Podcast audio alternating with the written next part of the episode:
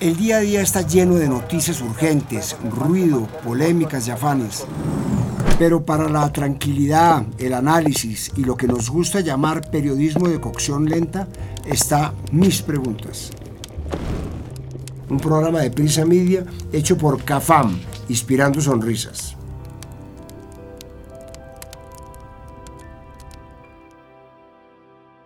Este capítulo, más que conversado, va a parecer susurrado. Es la medianoche, estoy en un hotel fuera de Colombia y las paredes son tan delgaditas que si hablo duro me da miedo que aparezca el vecino y me diga, ¿se quiere callar, señor?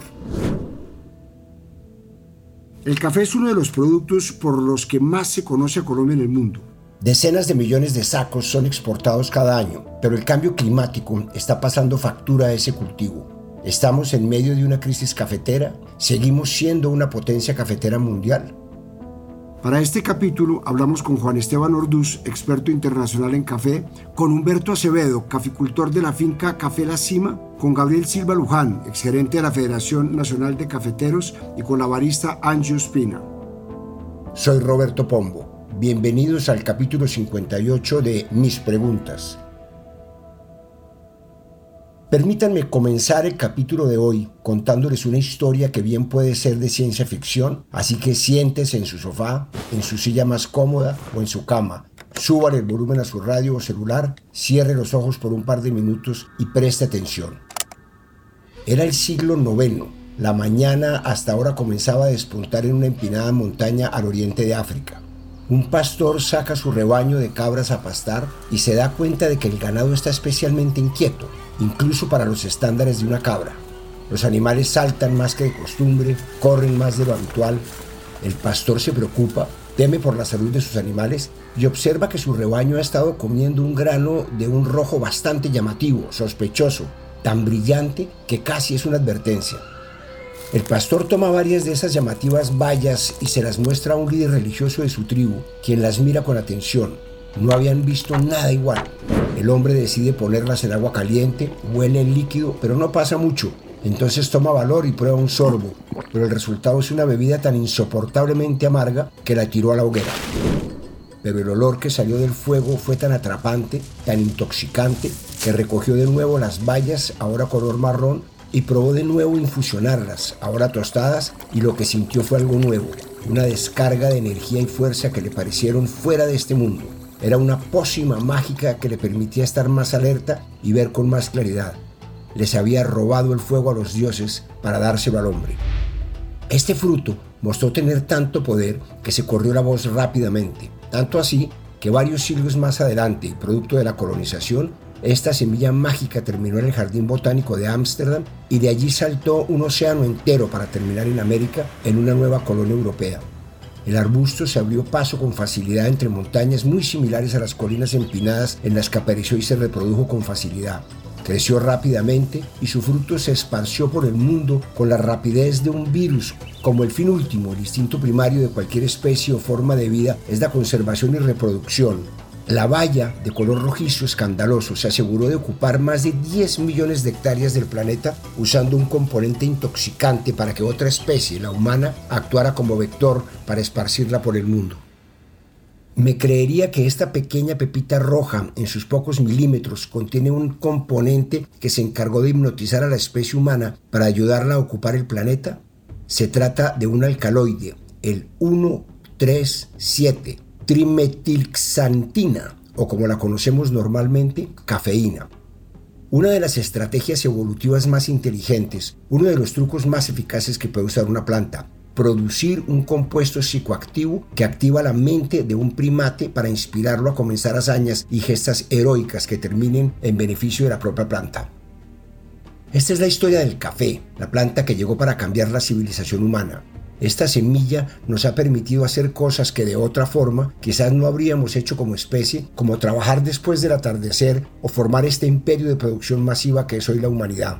Al café le debemos, por ejemplo, la ilustración, la industrialización y más recientemente el capitalismo y el sistema acelerado de producción en el que vivimos.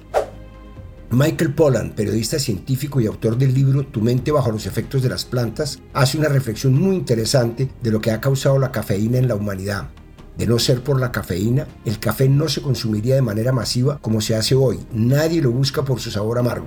Para Poland, hemos revestido de significado cultural esta bebida solo por el efecto psicoactivo que causa en nosotros. De no ser por la cafeína, no habríamos notado y dado categorías a los perfiles de sabor del café como terroso o vegetal, no le habríamos adjudicado notas a nuez, chocolate o frutos rojos, o no habríamos elaborado un complejo sistema de descriptores como el cuerpo o la sensación en boca de una panoplia de sabores y sensaciones como sedoso, redondo o aterciopelado. El efecto psicoactivo del café se conjugó fácilmente con nuestra cultura y estilo de vida en Colombia, Piense por un momento en la influencia que ha tenido el café en el país y no lo digo por la figura de Juan Valdés y su mula conchita en los anuncios de Times Square o por el adjetivo del país cafetero. Piense en el ritmo de trabajo de un colombiano. Somos un país que está despierto antes del amanecer, con la radio prendida y el agua hirviendo para colar la bebida que nos va a ayudar a trabajar las próximas 10 o 12 horas sin caer rendidos en el intento. Según la Organización para la Cooperación y el Desarrollo Económicos, OCDE, Colombia ocupa el primer lugar entre los países de esta organización que más horas a la semana trabajan con un total de 48. Piense en cualquier oficina a la que llega, siempre hay una greca o una cafetera y lo primero que le ofrecerán es un tinto o un vaso de agua, las dos bebidas esenciales para la vida. Según un informe de la empresa global de datos Cantar, el 88% de los colombianos disfruta de una taza de café semanalmente y los hogares del país adquieren en promedio alrededor de 3,8 kilogramos de café por año. La verdad me parece poco. Y aunque el consumo de marcas premium de café creció 55% entre 2021 y 2022, varios expertos han apuntado que aunque producimos y consumimos mucho café, no somos especialistas en su preparación ni consumimos el de mejor calidad. Pero la cultura alrededor de la preparación del café tampoco le ha hecho honor a este fruto. Por lo general se prepara con técnicas como el colado en tela, en grecas o cafeteras que recalientan el café a lo largo del día, o sea, lo que sería un café de oficina pública pero recientemente el país ha vivido una revolución en cuanto al consumo interno. Con la llegada de las tiendas Juan Valdés y posteriormente de otras cadenas como Starbucks, Tostado, Oma, etc., los jóvenes volvieron al consumo del café como algo más sofisticado. Ahora es posible encontrar lugares especializados con preparaciones más sofisticadas y que aprovechan mejor los perfiles de un buen grano de café como el Chemex o el Dripper, la prensa francesa o el V360.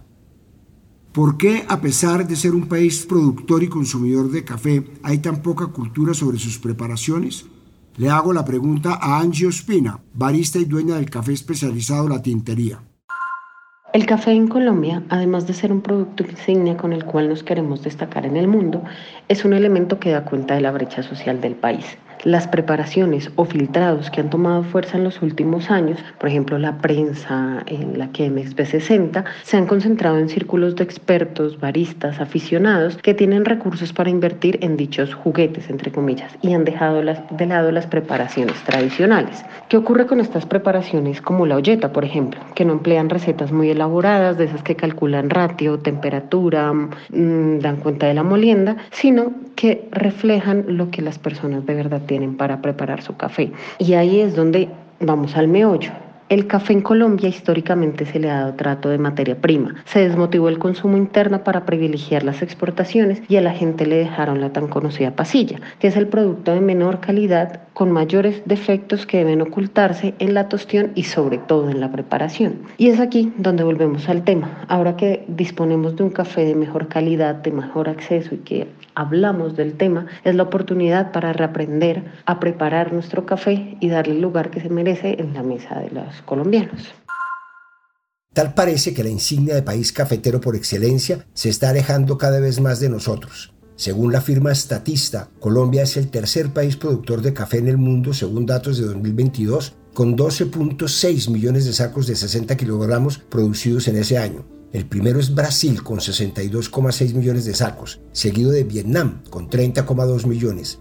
Tengamos en cuenta que en las primeras décadas del siglo XX éramos el segundo país productor de este producto, pero en 2011 Vietnam nos arrebató ese puesto. Y es que según registros de la Federación Nacional de Cafeteros, 2011 fue un año complejo.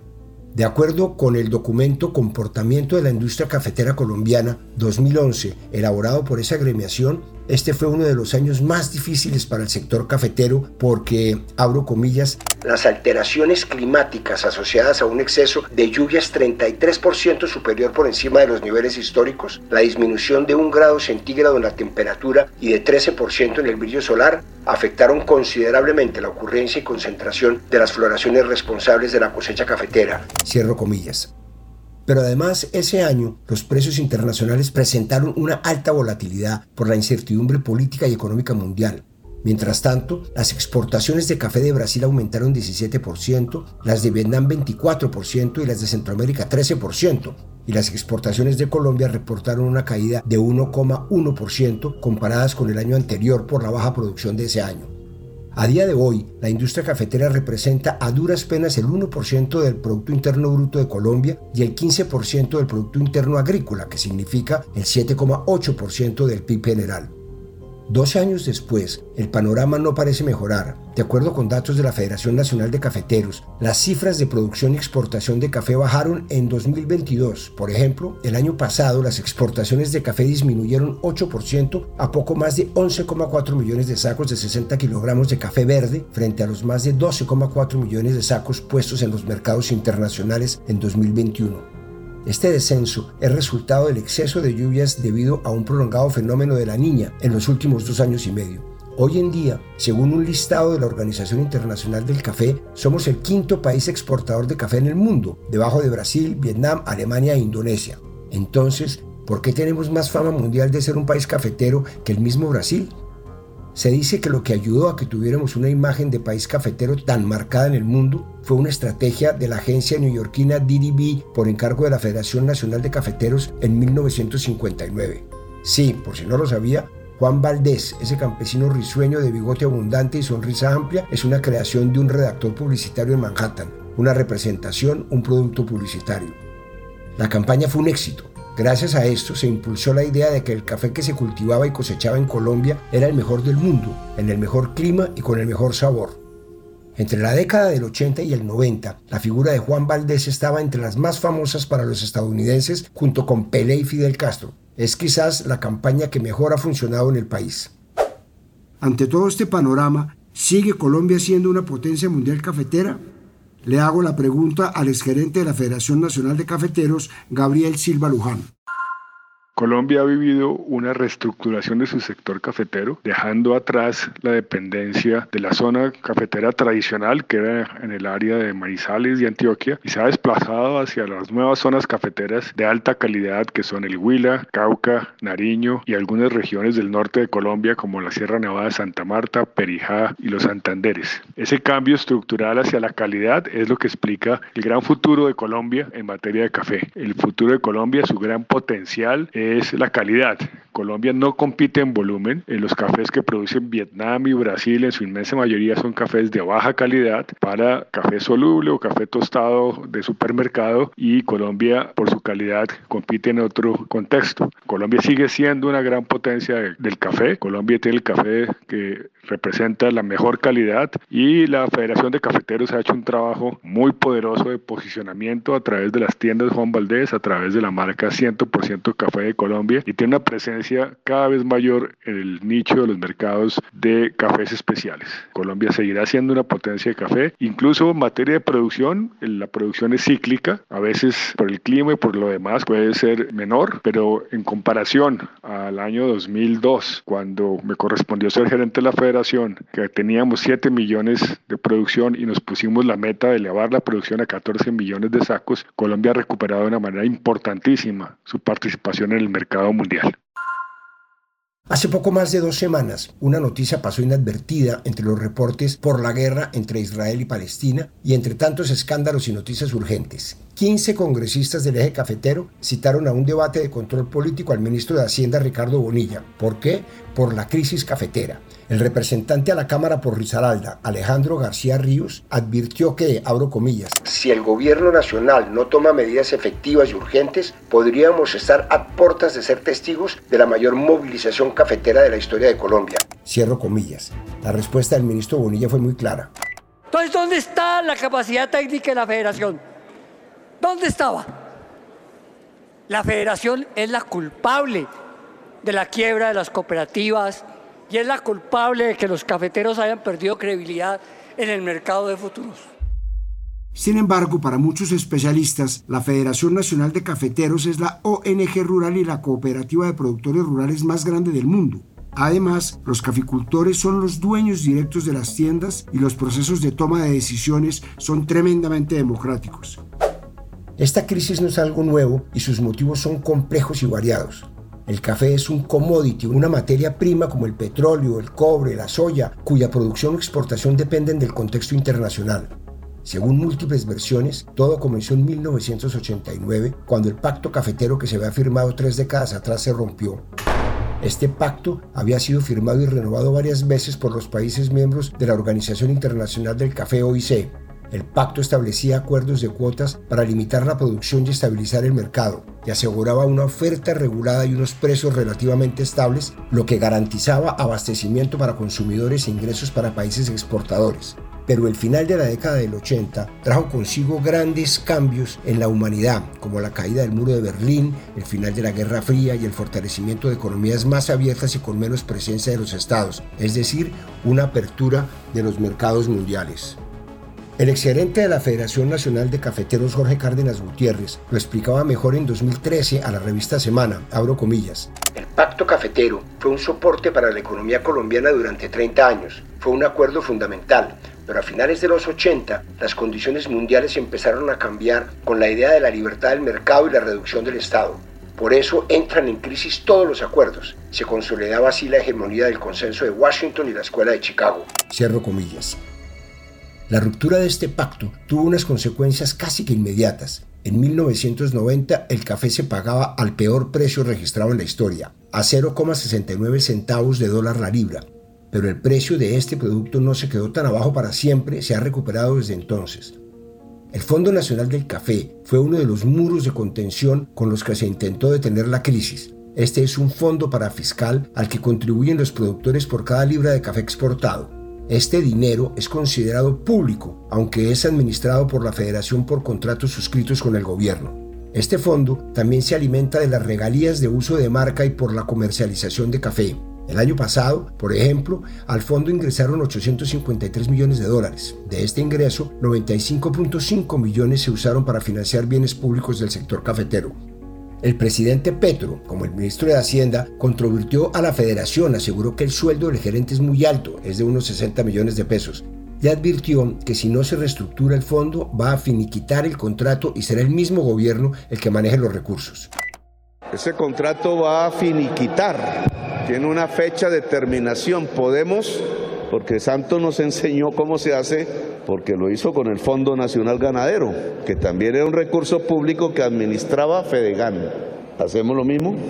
Si la Federación de Cafeteros no se reestructura de acuerdo a la base cafetera, se acaba el contrato del Fondo Nacional del Café con la Federación de. Ante todo este panorama, ¿qué debe hacer la Federación Nacional de Cafeteros para que los pequeños productores de café no sufran la crisis? Le pregunto al experto internacional en café, Juan Esteban Orduz. 540 mil familias producen café en 605 de nuestros 1.100 municipios. La edad promedio del caficultor es de unos 55 años y el cultivo promedio es de más o menos 1.5 hectáreas. Ningún actor controla el precio internacional del café que se forma por oferta y demanda y factores como eventos climáticos, económicos y hasta políticos en el mundo. El productor recibe el precio en pesos, por lo que además lo afecta la tasa de cambio. Esta depende de factores que la federación tampoco puede controlar. Por eso mucho del trabajo se centra en mejorar el ingreso al productor por diferentes vías. Para mejorar la productividad, Cenicafé desarrolla variedades resistentes únicas que protegen las cosechas de la roya. Esto va amarrado a la renovación de cafetales y prácticas agrícolas adecuadas y sostenibles que permite mejor producción, calidad y primas en el mercado. La federación impulsa hoy además el acceso a la tecnología y su uso más extendido en la agricultura. Para subir en la cadena de valor, la federación lleva muchos años incentivando la calidad y los cafés especiales, gracias a lo cual tenemos la prima más alta en la bolsa de Nueva York. Hoy se busca, por ejemplo, el desarrollo de marcas locales de alta calidad para exportar cafés tostados en origen. En cuanto a políticas públicas, la Federación ha sido un gran ejecutor y socio de los gobiernos nacional, departamentales y municipales desde 1927. Lograr que más cafeteros tengan títulos de sus tierras y así acceso al sistema financiero es un frente clave. Igual pasa, por ejemplo, con la cobertura digital, sin la cual los jóvenes se van del campo, los servicios básicos, la, la educación rural y la salud. Para Adalgisa Lozano, representante de la Unión de Cafeteros de Colombia, la crisis va más allá del vaivén de los precios internacionales del café. Como lo dijo en el debate de control político de la Cámara de Representantes al ministro de Hacienda, aunque el precio del café ha incrementado en los últimos años, hay otros factores que han ayudado a esta crisis. Por un lado, los ha afectado como a otros agricultores el incremento del precio de los insumos como pesticidas y fertilizantes que ha subido un 109%, al igual que el costo de la mano de obra. En Colombia hay alrededor de 530 mil caficultores y de ellos el 95% cuenta con menos de 5 hectáreas de tierra, lo que los clasifica como pequeños caficultores. Para Narcisa Lozano, parte de la crisis también se debe a que este gran número de caficultores no están siendo tenidos en cuenta por el Fondo Nacional del Café. Escuchemos un fragmento de su intervención en el debate de la Cámara de Representantes. Hoy las cooperativas las han dejado solas y gran parte de esos recursos para fomentar el cooperativismo cafetero no se han destinado, no se han destinado para que se modernicen, para que se le pueda transferir más precio al caficultor a la hora de vender su café. Esto también es una de las ahondadas crisis por la que atravesamos hoy en la caficultura. La competencia también ha hecho su parte en esta crisis. Brasil es un productor de café con mayor volumen de producción y más barato. Además, ofrece un tipo de grano que gusta más en Estados Unidos y Asia, de menor calidad pero más amargo, café oscuro y para teñir costales, como se le dice normalmente. Pero estos no son los únicos retos que enfrenta el gremio cafetero. De acuerdo con la investigación Proyección de la población cafetera a 2050 en Colombia, para el año 2050 se espera que el número de personas en los hogares cafeteros en el peor escenario se reduzca a 1.243.485 esta investigación también encontró que la familia cafetera promedio pasó de 5 a 4 miembros y que la reducción en casi 190 mil personas en los hogares llevaron a una disminución del 10% de la población durante los últimos 25 años. Y finalmente, pero no menos preocupante, que en el total de productores de café la edad promedio es de 57 años, es decir, la población de cultivadores se está disminuyendo dramáticamente. Esto parece ser una tendencia en el campo en general. Las nuevas generaciones prefieren buscar futuro en las ciudades o con actividades más rentables. Algunos pequeños caficultores, ante lo difícil de competir con cafeteros que tienen grandes extensiones de cultivo, han pivoteado hacia la producción de café especial. Este es el caso de Octavio Acevedo y sus tres hijos. Dos son ingenieros y una es contadora. Son una familia que cuenta con cuatro generaciones de cultivadores de café. Ellos son los dueños de Café de la Cima, una pequeña finca cafetera de 3 hectáreas en Fredonia, Antioquia, a 1.600 metros sobre el nivel del mar y donde crecen 12.000 plantas de especialidad Borbón y Castillo. La crisis había sumido a Octavio en deudas y lo más rentable era vender la finca para poder pagarlas. En ese momento el precio que le pagaban por cada bulto de grano verde estaba por debajo de lo que costaba su producción, Así que un día, hace 10 años, quiso probar el café que cultivaba en su finca y decidió tostarlo él mismo en una sartén sin mayor conocimiento ni técnica de cómo hacerlo. Dejaron de cultivar el café estándar que enseña a cultivar la federación y que es el que más se vende comenzaron a vender su propio café especial, tostado, listo al cliente final. Pero además crearon una ruta cafetera en Fredonia, un atractivo turístico que recibe a sus mayores clientes, turistas extranjeros que significan el 70%. Ellos mismos deciden cuánto cuesta el café, contrario a lo que hacen las cooperativas o la federación que se rigen por el precio establecido en la Bolsa de Nueva York. Y esto los ha ayudado para que la crisis no los afecte. Su café lo venden directamente a cafeterías en todo el mundo que se especializan en café de origen y especial. Actualmente son un grupo familiar de cerca de 10 personas trabajando en este proyecto. De acuerdo con Edison Castro, profesor de la Facultad de Ciencias Contables, Económicas y Administrativas de la Universidad de Manizales, en una entrevista al portal La Silla Vacía, abro comillas, aunque el país se ha mejorado en producción de café especial, todavía es incipiente. Costa Rica, México y Perú están mejor. Los cafés certificados pueden tener una prima de venta de hasta 50 o 70% más de lo que vale una libra de café promedio en el mercado. Cierro comillas.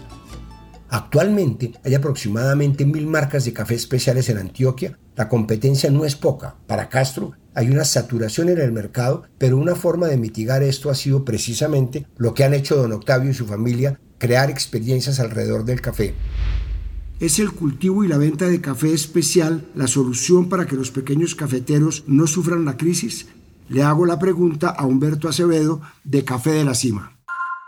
La producción y venta de cafés especiales, la solución para la pequeña caficultura, pues sería algo parcial, pues no todos tenemos buen café y no todos podemos tener el, alcance de la comercialización. Entonces es una gran solución para los que tengan buen café y más que pensar que lo vamos a producir necesitamos es apoyo para buscar los cafés especiales en nuestras regiones y ayudarles a mejorar la, el producto como tal. Pues estamos enseñados a, a producir un café estándar, cafés limpios, pero poco más sabemos hacia allá de qué tipo de café tenemos en nuestras fincas. Necesitamos como más acompañamiento y si estamos afortunados y tenemos cafés especiales y mejorarlos, pues la verdad que es una gran salida, porque dejaríamos de estar en un mercado de los commodities y entraríamos a jugar en un café con notas especiales para públicos especiales y sería la solución para pequeños productores y más aprovechando el buen nombre del café de Colombia.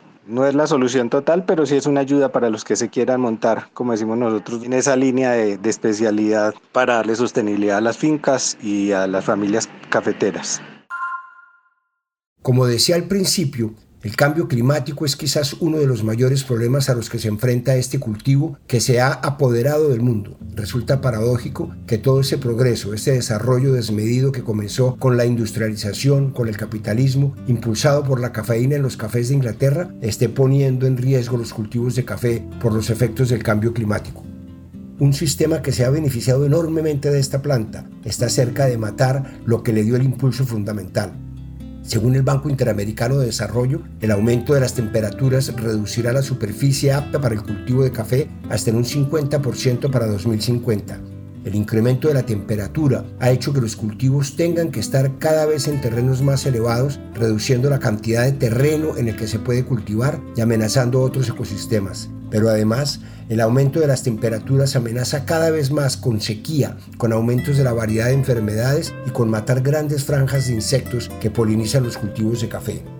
Según un estudio publicado en la revista Climatic Change, aproximadamente la mitad de la tierra del mundo que actualmente se utiliza para producir café de alta calidad podría volverse improductiva en un poco más de dos décadas. Otro artículo en la revista Proceedings of National Academy of Science sugiere que esta cifra podría llegar al 88% en América Latina. Independiente de si el café nos utilizó a los humanos como vector para reproducirse y garantizar la perpetuación de su especie, creo que es una planta y una bebida maravillosa que nos ha ayudado a definirnos como país y de la que millones de familias dependen. Por ahora me declaro un seguidor ferviente de su efecto revitalizante y energético que me ayuda a superar todas las mañanas ese difícil momento de levantarme de la cama. Uy, están golpeando. Creo que esto terminó. Soy Roberto Pombo y este fue el capítulo 58 de Mis Preguntas. Nos vemos en el próximo capítulo. A partir de este momento, este capítulo de Mis Preguntas queda disponible en todas las plataformas de podcast. Este episodio fue posible gracias a CAFAM, Inspirando Sonrisas. En la dirección, Roberto Pombo. Asesor editorial, Daniel Sampero Espina. Investigación y entrevistas, Johnny Rodríguez. Producción de campo, Marcela Salazar. Postproducción de audio, Carlos Bernal.